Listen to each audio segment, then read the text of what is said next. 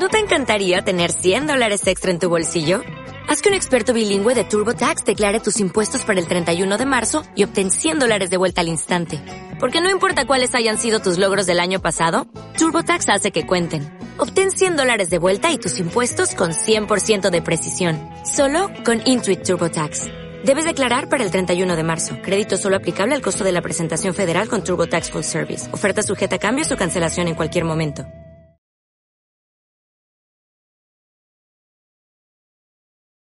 Ninguna parte.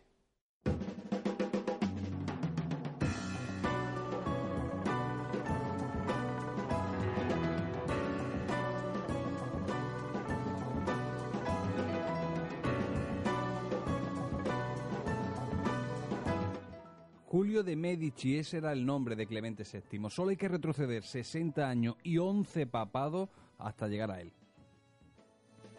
hijo natural del famoso Julio de Medici y de una mujer que no tenía marido y que reza como hija de Antonio, de Fioretta, es decir, era un bastardo al que la familia dedicó para hacer carrera en la iglesia.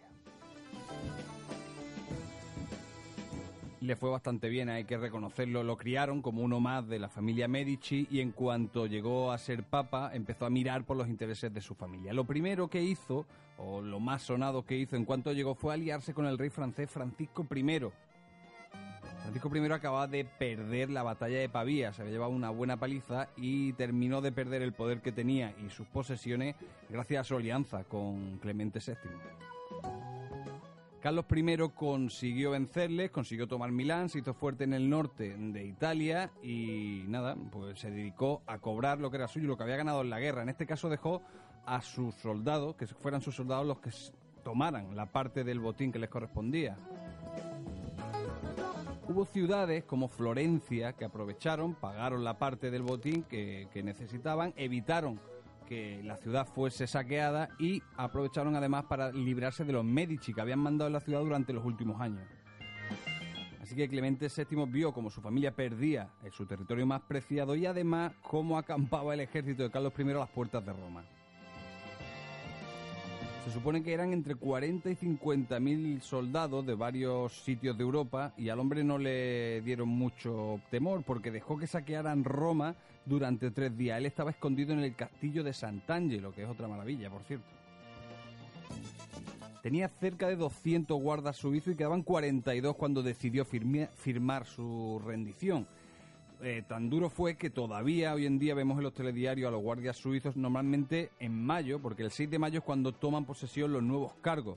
Eh, esto lo hacen este día para conmemorar precisamente este saqueo de Roma, que fue en mayo de 1527. Al final, Clemente se rindió, pagó 400.000 ducados, Parma, Piacenza y Módena. Eso entró en el trato para salvar su vida. Lo cierto es que la práctica le dejaba toda la península itálica a Carlos I y ya no volvió a interponerse en el camino del rey español. Fue aliado ya para siempre, se hizo un amiguito, solo tuvo que saquear Roma, conquistar Italia y quitárselo todo, pero bueno. Un ejemplo de que ya no se puso en contra fue, por ejemplo, cuando Enrique VIII eh, solicitó casarse con Ana Bolena. Él dijo que no, que la boda única boda verdadera era con Catalina de Aragón, que era la tía de Carlos I y que luego fue la madre de María Tudor.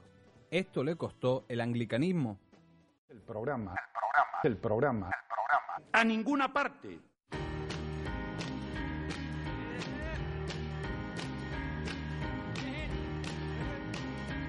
Para hacerse una idea de la cara de papa que se le quedó a Clemente VII después de la jugada, solamente hay que ver algunos de los retratos y de las obras de arte en las que aparece, firmadas por personajes como Rafael o el propio Miguel Ángel. Por cierto, para ver esta y otras obras de arte, más viajes, más libros, más películas, más contenido extra de las cosas de las que versa el programa, está la sección de nuestra página web que se llama El Lago. La página web es paningunaparte.wordpress.com. Es curioso porque aparecen muchas pinturas que no eran encargos suyos, directamente suyos. Él era un personaje eh, importante de la época y hasta llegar a ser papa, pues se ha retratado alrededor pues, de los papas de la época o de los señores que estaban cerca de la casa de Medici. Pero bueno, por sus encargos también podemos ver algo de su personalidad. Son curiosos cuanto menos. Por ejemplo, el que le hizo a Nicolás Maquiavelo. Fue uno de los últimos encargos que recibió el filósofo en su vida y trataba de una obra sobre la historia de Florencia. Lo curioso es que se lo hacía eh, un Medici, que a pesar de ser papa no dejaba de ser de esa familia, que había juzgado muy duramente a, a Maquiavelo durante bastantes años. Él había sido perseguido por los Medici, despedido de su trabajo, había sido apresado, torturado, desterrado de Florencia y vuelta a empezar, incluso un par de veces, ¿eh? todo el proceso. Sin embargo, bueno, pues Clemente VII le hace esta, este encargo. Él, eh, Maquiavelo, no llegó a ver la República de Florencia. De hecho, murió eh, justo en ese momento en el que eh, se suceden los acontecimientos que hemos dicho antes, ¿no? incluido el saqueo de Roma. Murió en 1527 y no vio la República. Esto es importante porque otro de los encargos tiene que ver con la caída de esa república, que fue tan solo tres años después. En el 30, el Papa volvía a hacerse con Florencia y dentro estaba Miguel Ángel, que había servido al gobierno de esa república con la que confraternizaba.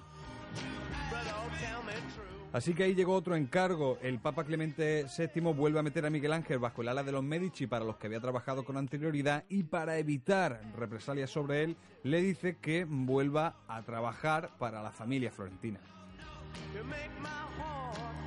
La nueva sacristía de la capilla de los Medici en Florencia fue el trabajo con el que empezó, o bueno, que continuó, mejor dicho, porque ya había comenzado a proyectarlo Miguel Ángel.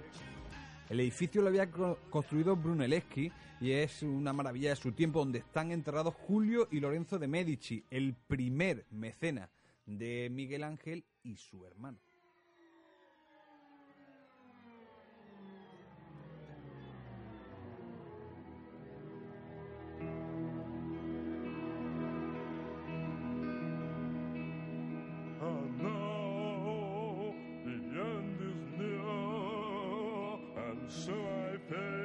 De esta manera, pues Clemente VII se aseguraba que uno de los mejores artistas de la época volvía a trabajar para él. Era su manera de empezar a comprar el futuro, de comprar la eternidad.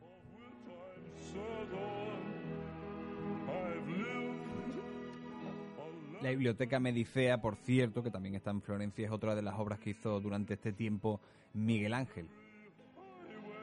Así que es el segundo encargo en el que pone de su parte a alguien que sería clave. Y es que el tercer eh, mandato, o el tercer proyecto, mejor dicho, eh, que vamos a tratar de Clemente VII es uno muy especial que no llegó a concretarse.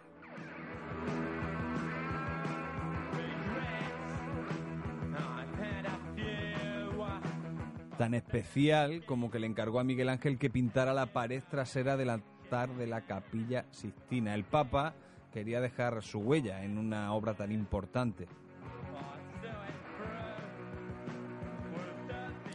Al fin y al cabo, eh, con que a Miguel Ángel le saliese algo parecido a la bóveda de la capilla Sistina que ya había pintado unos años antes, sería algo histórico, eh, legendario, memorable.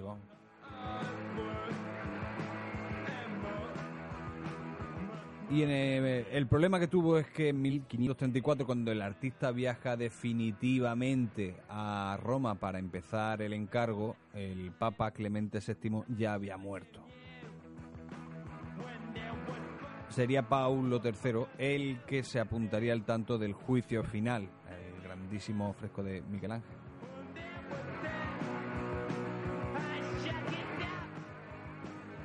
En cualquier caso, Clemente VII no sería el único ¿eh? que, en el que influiría o en el que podemos encontrar eh, algún tipo de influencia en el nombre de Clemente VIII. Y es que hay un tipo que era el antipapa. Antipapa no oficial. Y no estamos hablando del Papa Clemente de Palmar de Troya, nada de eso. Es anterior también a Clemente VIII. Y para conocerlo vamos a tener que darnos un garbeo hasta Mallorca. Tic tac. Programa. Tic tac. Programa. Tic tac. Programa. A ninguna parte.